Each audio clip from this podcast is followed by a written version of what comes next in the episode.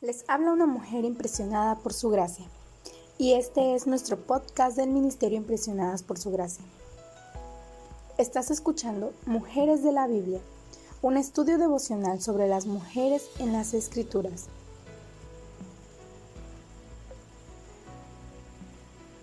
Hoy hablaremos de Herodías y estudiaremos su historia.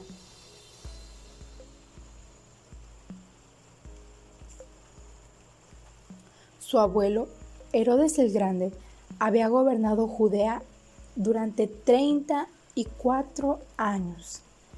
Herodes había traído prosperidad a una región problemática del Imperio Romano, construyendo teatros, anfiteatros y pistas de carrera, así como un palacio y un templo magnífico en Jerusalén.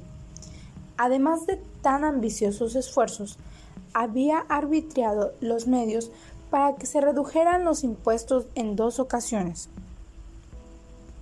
Pero el reino de Herodes escondía sombras que se fueron haciendo más oscuras a medida que pasaban los años. Herodías conocía bien las historias, la forma en que su abuelo había matado un montón de niños judíos en Belén y el modo en que había asesinado a su esposa favorita, su propia abuela, y a tres de sus hijos a causa de intrigas, verdaderas o imaginarias. Con el avance de la edad y las enfermedades, no mejoró en nada su carácter. Herodes estaba decidido a lograr que su propia muerte produjera un tiempo de duelo universal y no de celebración. Así que, en un acto final y malévolo, ordenó que todos los principales líderes judíos se reunieran en Jericó. Entonces los hizo prisioneros en un estadio y ordenó que fueran ejecutados en el mismo momento de su muerte. Pero el último deseo del rey no se cumplió. Se liberó a los prisioneros tan pronto como se produjo su muerte en la primavera del año 4 después de Cristo. No había sido un buen hombre su abuelo. El marido de Herodías y su medio hermano Antipas eran los afortunados sobrevivientes de la sangrienta familia de Herodes el Grande. Pero Antipas había mostrado ser el más afortunado de los dos, porque mientras Felipe y Herodías languidecían en Roma, sin territorio que gobernar, Antipas había sido nombrado tetrarca de Galilea y Perea. Ella pudo percibir el poder de ese nombre desde la primera vez en que los visitó a Roma y el poder, reflexionó ella, era su afrodisíaco favorito. Aunque Herodes Antipas estaba casado con la hija del rey Eretas, gobernante de Nabatea, al este, rápidamente se divorció de ella para tomar por esposa a Herodías. En una sola movida arriesgada le había robado la mujer a su hermano había comprometido su frontera oriental y se había distanciado de sus súbditos judíos, cuya ley prohibía el intercambio de esposas, en especial entre hermanos. Pero con Herodías a su lado, Herodes Antipas debió haberse sentido lo bastante poderoso como para hacer frente a las consecuencias. Sin embargo, ni Herodes Antipas ni Herodías esperaban que su transgresión se convirtiera en un tema que despertara agitación pública. Después de todo, ¿quiénes causarían agitación aparte de la acostumbrada banda compuesta por la chusma advenediza? La nación de Israel no había sido perturbada por un verdadero profeta durante más de 400 años. Pero los problemas se aproximaban en la forma de un nuevo Elías al que Dios había estado alimentando con langostas y miel en el desierto que circuncidaba sus dominios.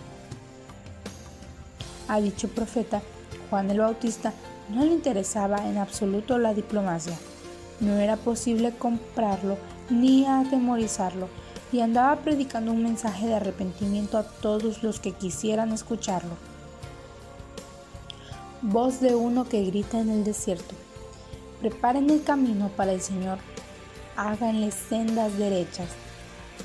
Juan el Bautista no perdonaba a nadie, ni a la gente común que lo seguía como rebaño por el desierto, ni a los fariseos autosuficientes, ni a los privilegiados saduceos, y ciertamente mucho menos a Herodes Antipas y Herodías, a los que increpó por su matrimonio ilegal. Herodías quería que Antipas matara a Juan, pero él tenía que andar con pies de plomo para no iniciar una revuelta entre el creciente número de seguidores de Juan. Ese pretexto le bastaría a su ex suegro, Aretas, para atacar a este flanco oriental de Antipas. Así que, de acuerdo con el historiador judío Josefo, Antipas metió preso a Juan en Maqueronte, una fortaleza ubicada al este del Mar Muerto. El día del cumpleaños de Herodes Antipas celebró un banquete en su honor, al que asistió toda una colección de personalidades dignas de aparecer en quién es quién.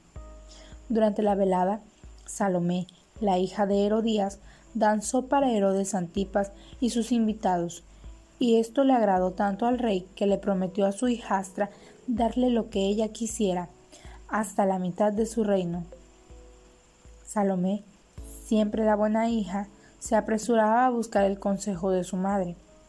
Debería pedir un palacio espléndido o una parte del tesoro real. Pero a Herodías solo le interesaba una cosa. Cuando Salomé regresó a la sala de banquetes, sorprendió a Antipas con un horrendo pedido. Dame en una bandeja la cabeza de Juan el Bautista.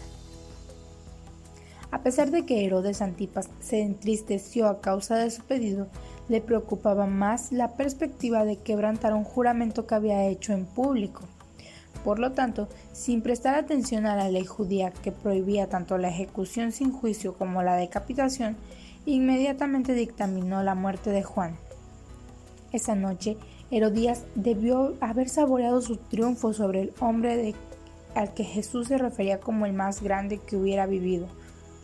Juan había sido enviado como el último de los profetas, un nuevo Elías cuya predicación tenía como fin preparar el camino delante de Jesús. Si Herodías hubiera prestado atención al llamado al arrepentimiento que hizo Juan, su corazón podría haberle dado la bienvenida al Evangelio en lugar de ser recordada para siempre como miembro de una dinastía sangrienta. Podía haberse convertido en una verdadera hija de Dios. Sin embargo, en vez de echar su suerte junto a las grandes mujeres de la Biblia, eligió convertirse en un acabado ejemplo de las que no debemos de imitar, de las que fueron las peores. Jezabel fue su madre espiritual. Al hacerlo, cerró su corazón a la verdad y a las posibilidades transformadoras de la gracia.